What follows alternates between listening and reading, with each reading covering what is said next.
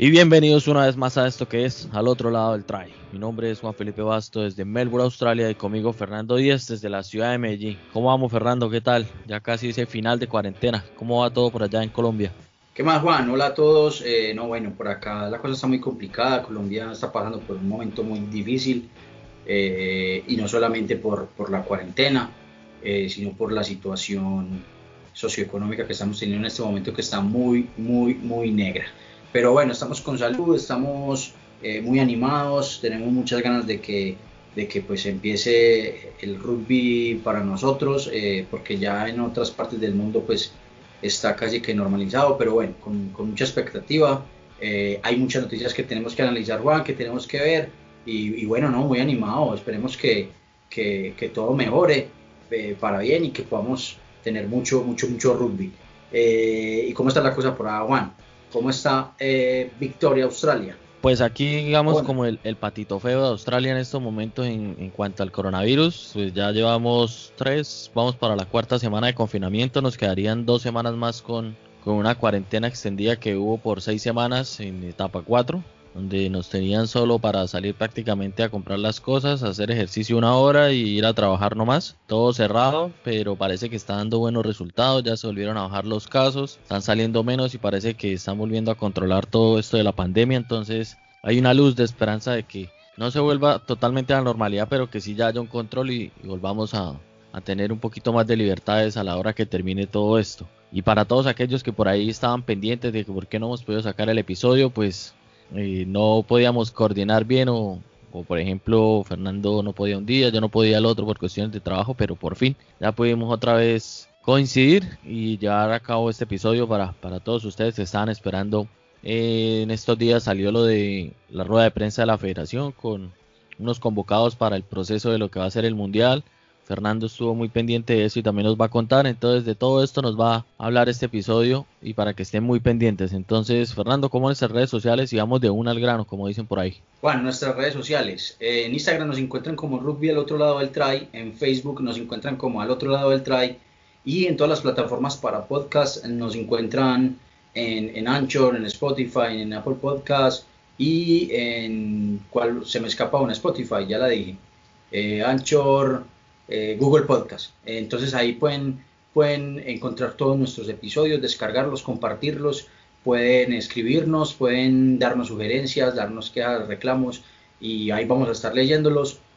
Y sí, Juan, tenemos un montón de noticias para, para que analicemos, para que hablemos, para que hagamos una, una, una charla bien, bien bacana. Entonces, como vos decís, vamos al, al grano.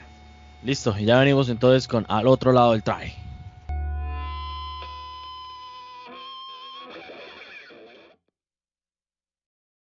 Otro lado del try, un podcast de rugby colombiano que reúne lo mejor del rugby local e internacional. Escúchanos en todas las plataformas para podcast, Anchor, Google Podcast, Spotify y Apple Podcast. Y síguenos en nuestras redes sociales, Instagram y Facebook.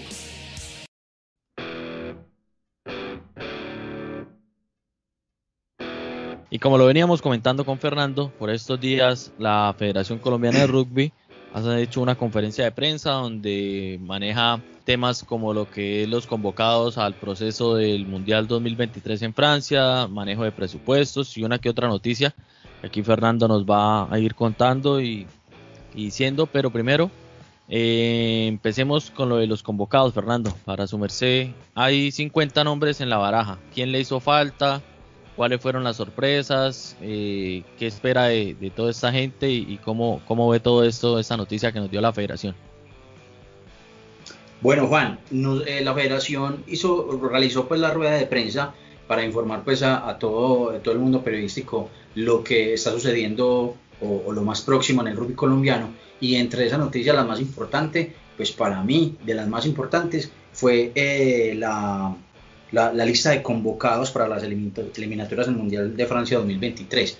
Juan, pues eh, no, no hay, no tengo muchos jugadores de pronto que se que digan no, este, este jugador faltó, este jugador, o bueno, sí hay un jugador que por ahí estuve leyendo y, por ahí estuve pues como mirando comentarios y es un jugador eh, Damar Valderrama que es el que está en Francia en estos momentos, que es de, la Liga de Norte Santander, que creo que, que pues está un escalón por encima y, pudo haber estado, pero, pero no está. Creo que igual de todas formas en, un proceso próximo puede estar, porque no, no, quiere decir que estos 50 ya son los que van a quedar. De esos 50 van a sacar más o menos unos 10, unos 12 jugadores más o menos. Entonces creo que tiene, tiene posibilidades. De los más renombrados, Juan, pues me sorprendió, me sorprendió Andrés Zafra. Eh, me sorprendió Andrés Zafra porque pues hicieron mucho hincapié de que pues todavía no se saben los calendarios de, participación de eliminatorias, de, cómo, de cómo va a transcurrir las ligas, las ligas europeas, que ya algunas empezaron, la francesa está próxima a empezar, que es donde juega Zafra, entonces no sé cómo, cómo serían para próximos años, obviamente 21, 22 y parte del 23, como, con ese tema pues de, de Andrés, Zafra, obviamente me imagino que ya lo, lo habrán conversado, le habrán indicado alguna eh, o le han dado alguna ceñita. Otro que me pareció sorpresa es, es, Julio Giraldo. Recuerda que Julio Giraldo está en New York, eh, están los New York United Rugby y, y, bueno, también recordemos que hablamos hace poco con él, él nos dijo que estaría muy contento, que no, pues es como su prioridad, porque su prioridad es estar estable en Estados Unidos eh, pero que, que, sería muy feliz si lo, si lo convocaron porque pues es su tierra. Y oh sorpresa, salió convocado, ya me imagino que la federación hablará con él y, y resolverá temas pues como de, fechas, viajes y cosas, eh, y obviamente también pues lo que, lo que decía el jugador. Para mí esos son los como los más eh, pues en este momento renombrados, porque pues sabemos que Dani Giraldo vive con un proceso muy bueno, Diver Ceballos también. ah, otro que me sorprendió Juan es, es Brian Campiño el caleño. Excelente jugador, es muy buen jugador, tiene muy buen rigor físico, tiene muy buen estado físico, es un jugador que, que tiene muy buena velocidad. Eh, ya ha tenido no internacional también, entonces claro, y, él en este momento se, claro, y él en este momento está en Francia, está en Francia, eh, ya lleva un buen tiempo en Francia, e hizo un muy buen papel en, los Tucanes cuando estuvo en Seven y en 15, hizo también muy buen papel en su, en su club que es Sultanes de la ciudad de Cali. Entonces yo creo que eso es otra gran sorpresa porque hace rato no lo veíamos como por ahí, ¿cierto? Seguramente está dedicado a su estudio o, a su, a su club allá en Francia, pero me parece que es una muy buena sorpresa también. Entonces tenemos 50 jugadores, Juan, que... Ah, ¿sabe quién faltó? ¿Quién? ¿Sabe quién me parece que, que faltó? Manotas. Manotas, ahí está, Manotas, para que, lleve, para que lleve los guayos y el utilero, el utilero, pero no entiendo, no. Pero... Ahí, le, ahí, le, podemos hacer el Photoshop y después debajo de Santiago Mejía le ponemos Rafael Serrano así para que entre ahí. le voy a, ve qué buena, le, le, voy a hacer, le voy a hacer esa, le voy a hacer esa. El Photoshop, no, pero, pero, pero él sabe, él sabe y todos sabemos que, que en esta lista él tiene mucho para dar y quizás sea, no sé si por la edad o eso, pero él puede también aportar bastante de la experiencia de este proceso y por qué no nos gustaría que lo tuvieran en cuenta ahí para, para que estuviera detrás de todo esto. el Mondragón del rugby. Y, ah, lo pueden llevar. el, Mondragón con, el Mondragón con cara de calero. Pero bueno, eh, Juan, eh, decía algo muy importante Andrés Gómez, el presidente de la federación, y es que eh, hay algo muy importante que es la madurez deportiva. Y yo creo que hay algunos jugadores, entre ellos, pues diría yo que pues Manotas tiene una madurez deportiva, pues, pues ya tiene mucho roce. Y bueno, eso sería un tema para tocar pues como muy, muy después. Eh, Sebastián Mejía, el, actual entrenador de los Tucanes, eh, indicó que hay tres jugadores eh, del 2000 a los que quieren empezar a darle rodaje, porque obviamente algunos que ya están sobre los 28 años, pues eh, por el procedimiento, los procesos que tienen en federación, pues obviamente empiezan pues como a, a sortearse ya más fácil pues como sus, sus puestos, ¿cierto? Pero, pero ahí es donde yo no eh, estoy de acuerdo en una cosa, que para, a, mí me parece que en ciertos casos la federación eh, ve jugadores de 28, 29, 27 años o hasta incluso 30 y no sé por qué empieza ya como a desecharlos o, o piensa que ya se les acabó la carrera si, si uno se pone a mirar internacionalmente la cúspide de un jugador es en los 30 años casi, donde puede llegar a alcanzar su máximo nivel, entonces no sé por qué ya llega a 27, 28, 29, 30 años y le empiezan a mirar como viejos. Sí, sabemos que quieren llevar procesos, pero a veces es muy importante que estos jugadores estén ahí presentes y, aporten y se sientan importantes en un equipo. Y no que empiecen a tacharlos de que no, usted ya cumplió su ciclo, ya como que no nos sirve, lo abren y eso es lo que nunca me ha parecido, que jugadores de experiencia siempre que están ahí pendientes, no que porque ya llegó a cierta edad empiezan ahí a borrarlo despacito y, esa parte es la que a mí como que nunca me ha gustado, porque hay varios jugadores de, de, de cierta edad que no están ni tan viejos ni tan jóvenes, pero están en el punto donde pueden llegar a un pico de rendimiento muy alto y no más por eso de, la cosa de la edad y siempre es el mismo sistema o el, o el, o el, mismo discurso de que no, que llevamos procesos y no sé qué, que la juventud sí es importante, pero hay que saberla combinar con, con la experiencia y eso es lo que tienen que aprender y empezar a, a meterle en forma a este equipo porque igual así tengan 28, 29, 30 años, el mundial es en 2023 y los procesos son en uno o dos años, no es que vayan a estar digamos tan viejos que para mí una persona con 30, 31 32 o 33 hasta 38 o 39 los que tendrá manos no me parece viejo, están en su punto y si rinden a la par de un joven, ¿por qué no estar ahí con la oportunidad? Eso es lo que yo tenía que expresar. Sacaste, sacaste ese, sacaste ese, ese ¿cómo, cómo es que decís? ese, eh, eh, ese pensamiento que tenías pues guardado. Sí, porque es que casi siempre pasa lo mismo y, y, mucha gente que quizás esté de acuerdo conmigo en eso, de que que ya los empiezan a ahorrar y no hay por qué, hay que tenerlos también en cuenta y si en su momento lo necesita selección y, y están al mismo nivel que digamos un juvenil o un joven que viene con proceso, pues ¿por qué no? Del que, que aporte más es el que merece la camisa y el puesto, entonces ahí es donde tienen que empezar a evaluar desde federación esto, cómo saber combinar las dos cosas, experiencia y juventud. Claro, no, y igual lo decían, pues quieren combinar experiencia y juventud, eh, Claro, pues que en realidad están apostando el proceso como tal para el 2030. Al 2030 ya sí no llegarían pues por, por de pronto los mayores de 30 por la edad, obviamente, ¿cierto? Claro, pero es que estamos pues, pensando, por eso... estamos pensando en el 2023. Por eso, ahí es donde está. Sí es bien irlos acercando a, a todos esos juveniles, pero para a corto plazo, mediano plazo, que es lo que se viene clasificatorias a mundial, hay que tener en cuenta a todo el mundo ya se van metiendo los otros, ya tendrán su oportunidad en 2027, en 2031, pero por ahora hay que elegir lo mejor de lo mejor y lo mejor es lo que viene ahora y no importa la edad que tengan, desde que aporten y le metan, como dicen por ahí, huevas al equipo, esos son los que tienen que estar. Sí, total, totalmente cierto, Juan. Eh, ¿Sabes? Otra, otra que me pareció también, bueno, a Pablo Lazo, que también es de Cali, hace rato yo, pues de pronto lo tenía fuera como de mi radar, y acá está. Eh, pues por mi lado, ¿quién más, eh, más, se me escapa? No, también yo, por ejemplo, eh, estoy muy contento de que Santander vuelva a poner nombres por ahí en Federación. Pone obviamente a la Rota, que ya sabemos que tiene bastante experiencia en este seleccionado, pero entra, bueno, Manitas, que también ya ha venido con procesos de Seven, tienen que aprovechar desde Federación pues la talla, no es muy muy raro encontrar jóvenes así tan jóvenes y con con ¿Cuál es Manitas Juan? Como 1.98. ¿Qué apellido es Manitas? Eh, Julián Belandia. ¿Qué apellido es Manitas? Manitas. Julián Belandia. Que ha estado en proceso ah, de Seven. Sí, sí, es juvenil de Santander. de Santander. Sí, sí, por eso digo que ah, estoy contento porque Santander volvió a poner varios nombres. Puso otro que es Jorge Gamboa, que es un muchacho también muy que lleva ya su experiencia en selecciones Santander, ha ido a procesos de cafeteros y he jugado, jugué bastante contra él y, y es un chino bueno que le pone garra, también está ahí metido.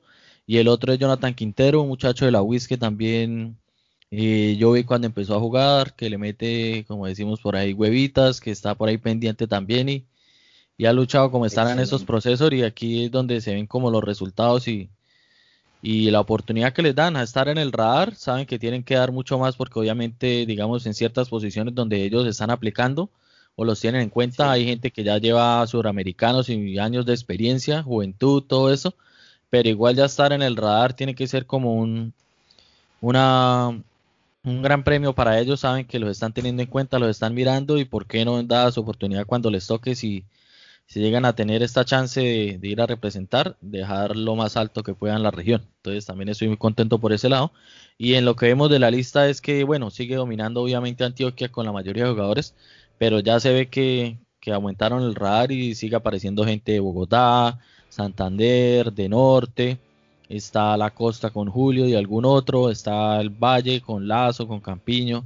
Entonces ya se sigue expandiendo, que es lo que siempre hemos dicho, que, que ya hay que mirar para afuera también y, y tener toda esta gente en el radar es, muy valioso. Ojalá se pudiera algún día, pero sabemos que es muy complicado que llegue a darse el momento en que los puedan juntar a todos y hacer buenos sparring, buenos entrenamientos donde todo el mundo quede en el mismo sistema. Ya Federación mirará cómo manejará esto, pero pues ya es un paso que se da y, ahorita en estos tiempos de pandemia pues esta lista lo que hace es, es dar un norte y, fijar a qué, a qué jugadores hay que, hay que estar siguiendo y, y cómo se pueden afrontar estos torneos o campeonatos que vienen. Hay dos jugadores, Juan, hay dos jugadores que, que, están convocados o que están en la lista, que es eh, Carlos Alberto Angulo. Eh, creo que él es el que él juega en el Carrasco Polo en Uruguay, ¿cierto? Eh, sí, el que, está, el que está con Daniel. El que está con Daniel, con Daniel Gutiérrez Muñoz, sí, que también juega en el Carrasco Polo en Uruguay. Me parece que muy bacano que los, que los convocaron también, pues porque porque de hecho ellos ya, empezaron la liga. Ya era, no, y ya, empezaron. ahora. Y ya empezaron, ellos ya, ya, llevan varios días o varias semanas de, de ventajita. No, y que ya llevan años también experiencia jugando allá. Empezaron. Ah, sí, ya llevan bastantes años, ya como 4, 3, 3, 4 años jugando. Eso me parece, me parece muy, muy, muy bacano. Bueno, esas son como, esas son como las, las incidencias de, de lo que es esta, esta convocatoria, Juan. Me parece que están muy bien los convocados. Eh, tienen una mezcla juvenil de experiencia, tienen extranjeros, eh, o bueno, que están militando pues en, en, el exterior. Sí, solo que falta la, pues, eso, falta la, la, la cosita ahí de, de Damar, que son los que imaginen estar en Francia entrenando también a otro ritmo, otro nivel, estar entrenando ahorita. Era también para que lo hubieran tenido en cuenta por ahí. Y Rafael Serrano, a ver si desde acá le hacemos el apoyo para que lo metan ahí. No, yo a Rafael Serrano igual de todas maneras cuando saquen la foto oficial de la, de la federación de, de la selección Colombia que va a jugar esa eliminatoria, o sea, la foto oficial, yo no sé, pero yo meto a manotas por ahí así saco fotos, yo, lo meto por ahí, lo, lo meto de eh, paradito por ahí en un ladito sentado en una silla, pero lo metemos, de que lo metemos, lo metemos. Juan, hay algo muy importante, hay algo muy importante de, bueno, de esta convocatoria y es que son los tiempos de preparación. Eh, obviamente, pues este año ya, el otro año vamos a ver cómo se va a poner, cómo se va a poner la cosa eh, con los tiempos de preparación física y, y, mental y todo esto. Yo sé que, yo sé que los pelados rinden, pues porque los que están ahí convocados son muy buenos. Oye, el otro que está por ahí que estaba en el radar, se acuerda, pero no sé cómo que no volvió. Y no sé si seguiría jugando rugby o qué esto, Chato, ¿se acuerda el, el francés? Ah, sí, pero creo que el juego es como rugby league allá en Francia, si no estoy mal, realmente. Eh, no, pero seguramente de pronto es, es por porque eh, tiene de pronto ya otro su estilo de vida o su proyecto o, mm, sus prioridades de pronto ya, ya no son no son las, las, las mismas y, no van de pronto por el mismo camino de, de, los Tucanes. Yo creo que es más por eso, porque el, el, tipo jugaba bien, no, no, lo hacía mal. Pero bueno, no, no, sé, de pronto, vos sabes que, que uno dice una cosa y de pronto en realidad es otra. Yo creo que más, va más es como por el lado pues como de, de prioridades. De hecho, él es muy amigo de Brian Guzmán, es que Brian Guzmán no, de Brian Campiño, y creo que no sé si ellos de pronto estuvieron jugando en un club eh, juntos o algo así en Francia. Pero, pero sí, no, pues es un jugador que ya jugó hace mucho tiempo. Él, no jugó en el suramericano. En, sí, en apartado. Sí, en apartado y en varios torneos de SEM, pero sí, sí, como que hubo un tiempo y salió el radar y no, no volvió a sonar más. Sí, no, yo creo que es por, por, por X cosas, no, no creo que sea pues de pronto por, mm. por, por juego. Pero bueno, ese es el listado, Juan, como la primer, como primer eh, noticia que dieron, que dieron en la, en la rueda de prensa. ¿Qué más dijeron de la rueda de prensa ahí rapidito? De la rueda de prensa pues de, indicaron Juan que, que, bueno el presupuesto pues eh, en Colombia estaba más o menos de 1.500 millones de pesos, eh, lo que es eh, un 45% de, proveniente de lo público, de, lo, de la World Rugby el otro 40% con un poquito más y el 10% de sponsor.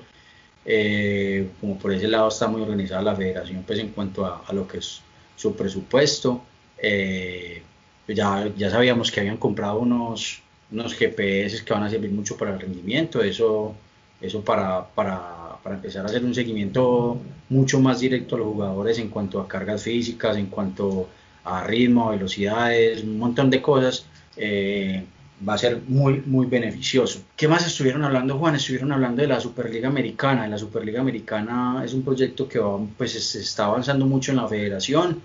Eh, estuvieron hablando sobre que van a cambiar algunos estatutos de la federación, porque es uno de los proyectos. No sé si de pronto es que el gobierno como tal les exige entonces, al tener de pronto una franquicia ya, eh, no sé si con deportes o el ministerio, qué les exige de pronto algunos cambios o, es que es necesario, porque ya todas las federaciones lo están haciendo.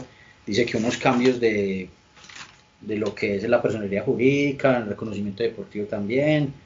Eh, y algo que no entendí de pronto mucho, Juan, no sé si de pronto está en la, la respuesta o la buscamos después con esta chica Anabel Pineda, es, eh, ella decía que, que, posterior a todo eso había una inscripción de Cafeteros Pro a la federación. No sé si es que es una marca aparte eh, o provenga directamente de la federación. Va casi dirigido yo creo que para lo de la franquicia de, de la Superliga. o sea, que debe tener pues como un control administrativo diferente a la federación o qué. No sé, yo quedé con esa duda, yo quedé con esa duda y voy a salir de esa duda. Por eso estoy pidiendo un teléfono, de pronto si, si me puedo contactar con ella o con el presidente de la federación que me explique ese pedazo, porque en realidad no lo entendí, o sea, no es, no lo entendí, o sea, estoy ignorante en ese tema, yo creo que todos estamos ignorantes en ese tema, porque como ella pues indicó que, que también pues, la franquicia debía inscribirse eh, a, la, a la federación, entonces no, no entendí. Algo que dijo esta chica también que es muy importante eh, es que eh, se van a regular unos torneos anuales eh, profesionales. Pues la idea es empezar a tratar de profesionalizar el rugby y que esto lo manejaría lo manejaría directamente algo que se llama es que la comisión del deporte profesional de rugby, que es la que tomaría el control de los torneos en Colombia, de los torneos profesionales, y que se haría cada, cada año el torneo profesional pues, de rugby en Colombia. Eh, en los que van a intervenir clubes afiliados que llenen los requisitos establecidos en los estatutos eh, en los estatutos de la, de la, federación y obviamente pues me imagino que, que, el torneo como tal y el ganador de ese torneo se le asignaría eh, el cupo para participar en la Superliga Americana obviamente entonces de primerazo vamos a tener una, un equipo formado cierto no sé si de pronto si si lo estamos comprendiendo. Entonces, de primeras vamos a tener un equipo que va a ser el Cafeteros Pro, ¿cierto? Cuando ya tengamos un poco más estable ese Cafeteros Pro, empiezan los torneos o empieza el torneo profesional colombiano o semi-pro, pues diría yo, que lo va a manejar esta comisión del deporte profesional del rugby, ¿cierto? Eh, el ganador de ese torneo es el que representaría a Colombia en la Superliga Americana. Entonces, vamos a poner un ejemplo, digamos, eh, digamos un, un, Minotauros o un Gatos, o pongamos pues un ejemplo así como al aire, digamos un Minotauros o un Gatos, eh, en esa final, la gana Gatos, eh, sería, el que, sería el que representaría a Colombia en esa Superliga como, como franquicia. No sé, no sé si sería franquicia o ya club, porque pues es un torneo donde pueden participar los clubes que estén rankeados y que cumplan con las con los parámetros que van a poner, ¿cierto? Y dicen que pues, hay un solo cupo, pero que se proyecta para dos. Entonces hay oportunidad de que hayan dos clubes, dos clubes colombianos o franquicias, no sé cómo llamarían al primer campeón de ese torneo, porque ese sería el que se quedaría con el cupo. Entonces no sé, no sé ahí. Hay un dato que dio Juan Andrés Gómez eh, que es un dato de cómo estaría conformada la franquicia. De ese dato nunca bueno, lo habíamos hablado. O bueno, yo creo que sí lo habíamos hablado por ahí en los primeros capítulos. Y es que va a haber un draft. Eh, eh, el draft, no sé en inglés qué, qué, qué, lo que signifique Juan, pero lo que comprendí es que hay como, un intercambio más o menos. Exacto. Es como una bolsa de jugadores. Y esa bolsa de jugadores, la World Rugby, eh, daría patrocinio económico o pagaría a algunos jugadores, en su mayoría isleños, para que hagan parte de, la franquicia colombiana. Es decir, que netamente no seríamos criollos, no sería una franquicia criolla. Tendríamos, dice el, eh, el presidente de la federación, posiblemente uruguayos argentinos e isleños haciendo parte de la franquicia colombiana para poder nivelar o tener un nivel pues como de, de juego y poder eh, estar más estable en el, en el, torneo. A mí me parece algo muy bacano, no sé qué, qué pensás vos, Juan. Lo que habíamos hablado la otra vez, que bueno, si dado el caso que no sea 100% criolla la, la franquicia, como, como dice su merced, que los jugadores que lleguen ojalá sea para puestos claves donde digamos la selección o, el equipo necesite reforzarse pero bien, o sea digamos un 10, un pilar de experiencia, un fullback de experiencia, donde vean que, que hay como mucha necesidad de que llegue alguien con experiencia que pueda ser un guía o, un modelo a seguir para los jóvenes que vienen ahí y aprendan de esas mañitas de nivel internacional digamos que venga un 9, 10 o un centro, cualquier posición, pero que llegue a aportar al proceso, que digamos en su momento en los entrenamientos, cada cosa, es para ampliar lo que es la, percepción del profesionalismo. Este, este tipo de jugadores, sean 3, 4, 5, pueden llegar a aportar muchísimo a lo que serían los equipos, entonces es algo muy bueno y que deberían sacarle provecho. Igualmente, si hay jugadores que, por ejemplo, en ese draft eh, se da la oportunidad de, de, que varios jugadores se repartan en las diferentes franquicias, pues obviamente va a ser muchísima experiencia para ellos, donde ellos también van a aprender y cuando vuelvan como tal ahora sí a la franquicia, quizá en el futuro, ya traigan toda esa experiencia y los jugadores que al principio dijimos que llegarían a reforzar, ya sean los mismos colombianos que estuvieron afuera aprendiendo toda esa experiencia. Entonces eso va a ser como, digamos, una, una rueda que siempre va a ir creciendo y esa es como la meta de, estos torneos o, esta mentalidad que se tiene que siempre haya un crecimiento y, que se esparza el conocimiento en, toda la región, se tire para el mismo lado y que pueda llegar a, dar sus frutos en, un momento cercano. Entonces puede ser una, una buena apuesta que hacen con eso y obviamente para mantener el, para garantizar un nivel mínimo de la franquicia colombiana. Quizá también lo veo por ese lado. Que, Porque en los primeros partidos quizás ese roce internacional de otros equipos llegando con figuras y un nivel de juego muy diferente al que quizás se llegue a jugar en Colombia. Eh, puedan ser paliadas muy grandes y obviamente no va a ser para el espectáculo bien ni para los jugadores como tal. En cambio, donde se pueda parar un equipo que se le pare de tú a toda la franquicia argentina, uruguaya, chilena, brasileña, pues obviamente va a ser mejor espectáculo y siempre va a forzar a los equipos a que tengan que seguir mejorando y mejorando y mejorando. Y con la experiencia que puedan llegar a aportar jugadores extranjeros, pues eh, siga subiendo el nivel del torneo y por qué no, eh, que también el jugador colombiano sea buscado y que sea apetecido por las, por las otras franquicias de, la región. Sería también un, buen sueño con esto.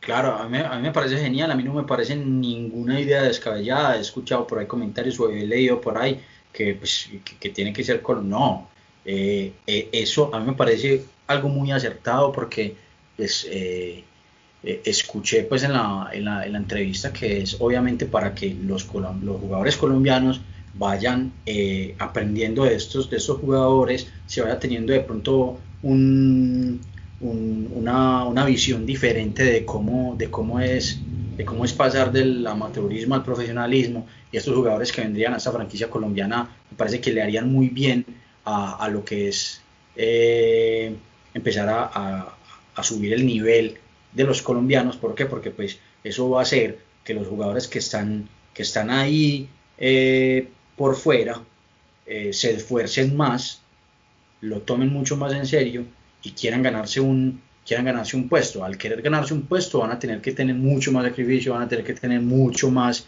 mucho más nivel, mucho más estado físico, van a tener que cumplir un montón de requisitos y yo creo que esos jugadores extranjeros lo que van a hacer es, es beneficiar beneficiar el juego colombiano, eh, en mi opinión. Entonces, esa es, esa es una muy buena noticia, a mí me parece. Lo hacen muchos países. Eh, no, que decía, de, digo Juan, que pues en realidad eh, la llegada de los, de los extranjeros, si lo vamos a tener en la franquicia colombiana, en Cafeteros Pro, para el nivel colombiano va a ser muy beneficioso. Entonces, no es para que de pronto pensemos eh, ese puesto tiene que tenerlo un colombiano, no, van a llegar a reforzar a reforzar el nivel antes colombiano, a hacerlo, a acrecentar, a que, a que, a que esté mucho más, más y podamos hacer unas buenas presentaciones, que pues muy posiblemente seamos la cenicienta del torneo. Puede que sí, como puede que no, y como puede que mostremos una, un buen nivel eh, mezclando estos jugadores extranjeros internacionales con jugadores colombianos, pues que obviamente son también muy buenos. Entonces esa es como una visión que tenemos pues como de eso, de eso Juan, y me parece pues una idea genial y me parece un, un proceso muy bacano tener, tener extranjeros en la franquicia viendo lo que se alcanzó a ver de la Superliga, obviamente Argentina fue el único país que tenía la cantidad de jugadores para escoger de todo lado y, tener jugadores solo argentinos en esta franquicia. Pero si vemos el caso de Uruguay, que es como la segunda potencia aquí en Sudamérica, eh, le tocó también tener algunos refuerzos del extranjero, donde estaban los colombianos y uno que otro de otras naciones.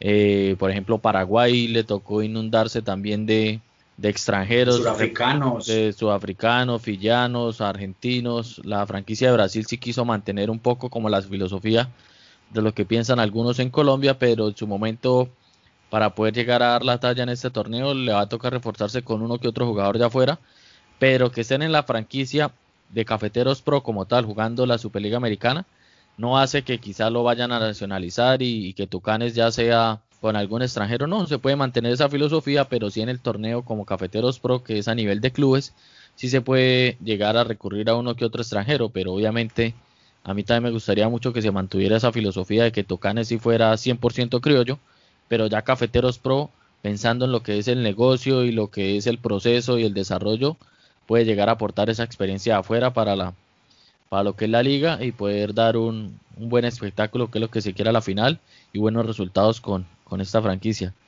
¿Y qué más se nos queda por ahí? Es que, es que lo que hay que diferenciar, Juan, y de pronto lo que las personas no están de pronto diferenciando, es que una cosa es la selección Colombia de rugby, otra cosa es la franquicia. La franquicia es, digamos, como un club, digamos, como, como Leicester Tiger, que, que contrata argentinos, contrata eh, neozelandeses, que contrata surafricanos. Así debe ser la franquicia, la franquicia nuestra. Muy bacano que fueran todos colombianos y estuviéramos a nivel pero tener extranjeros en la franquicia como tal me parece genial, me parece muy, muy bacano. Eh, ¿Qué me decías, Juan? No, que ya para ir cerrando este episodio, entonces lo dejamos con todo lo que fue lo, los, lo que dejó la, la conferencia de prensa de, de, la federación. ¿Qué más se nos queda por ahí así para ir comentando y cerramos el episodio?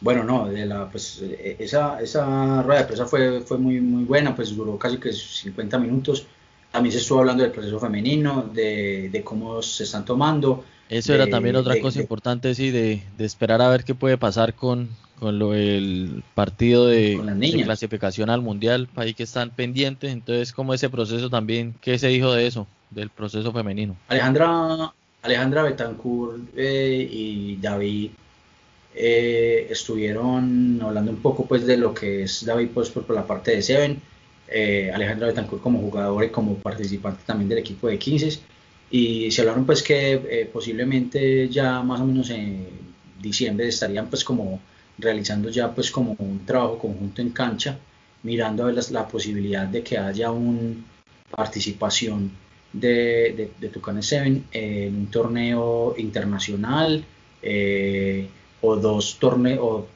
perdón, un torneo no, encuentros eh, o partidos internacionales o al menos un partido internacional y una concentración más lo que es los, entrenamientos pues.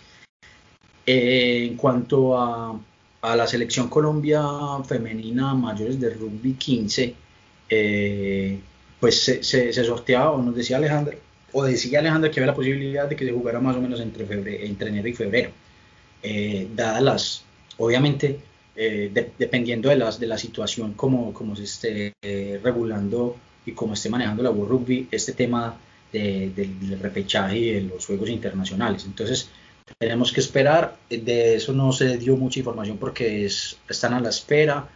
Eh, se dio un aproximado que es más o menos entre enero y febrero, pero no se sabe qué fechas en, en realidad. Entonces, yo creo que con ese tema de, del partido de de, las niñas en, para el repechaje, para el Mundial en Nueva Zelanda, eh, todavía pues no tenemos mucha, mucha información, se dio alguna luz, como te digo, pues que están en proceso y que pues la idea es que tengan algunas participaciones pues como internacionales. Eh, lo primero como, como tal, como tal, es que puedan entrar a las fases que cada, ministerio, que cada ministerio pues en cada país eh, propone, que es obviamente estar en casa, cuidarse, luego ya pasan a otro estado de, valoración física, luego las valoraciones de trabajos individuales en cancha, luego en conjuntos de varias personas y ya un juego y ya después otra fase de, de juego en general donde ya hay más contacto y más cosas, pero pues al menos, al menos ya se está empezando pues como con la fase número uno. Entonces tenemos que esperar porque la cosa depende mucho de lo que es la, la pandemia, Juan. Sí, esperar a ver qué pasa con los protocolos, que puedan empezar a entrenar y, y ya, entonces, por ahora dejamos este episodio por acá. Esperamos les hubiera gustado. Nos pueden dejar también sus comentarios, su análisis, qué les gustó, qué no les gustó de, la lista, qué quieren que comentemos. Eh, todo esto ahí estamos eh, pendientes de lo que pueda pasar. Estamos mirando a ver si les podemos también llevar a cabo cuando sea el partido de, los All Blacks del Sur contra los del Norte. También poderles transmitir este partido para que lo puedan disfrutar.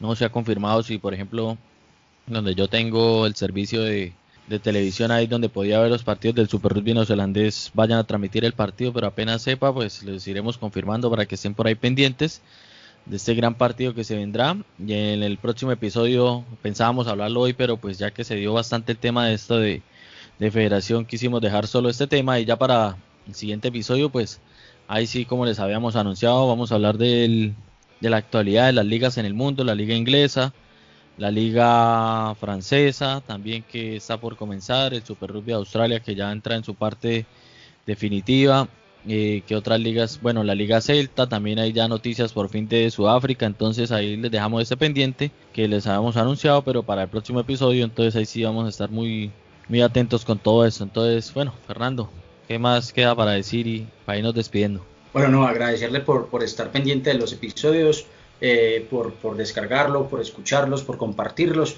Y bueno, sí, como decía Juan, vamos a estar muy pendientes de lo que es la liga inglesa, de lo que es el inicio de la francesa, de cómo está transcurriendo eh, lo que es la, el Super Rugby australiano, de cómo y, y cuándo y, y, en dónde va a empezar eh, los equipos, o dónde van a empezar los equipos surafricanos, cómo la actualidad de los Pumas, de cuál va a ser la actualidad de los Jaguares, eh, jugadores que se más jugadores que se han ido de Argentina. Entonces, tenemos un montón de cosas para los próximos episodios. Espero que ustedes eh, escuchen y los compartan. Recuerden que nos pueden encontrar en eh, Rugby al otro lado del try en Instagram, al otro lado del try en Facebook y en todas las plataformas para podcast.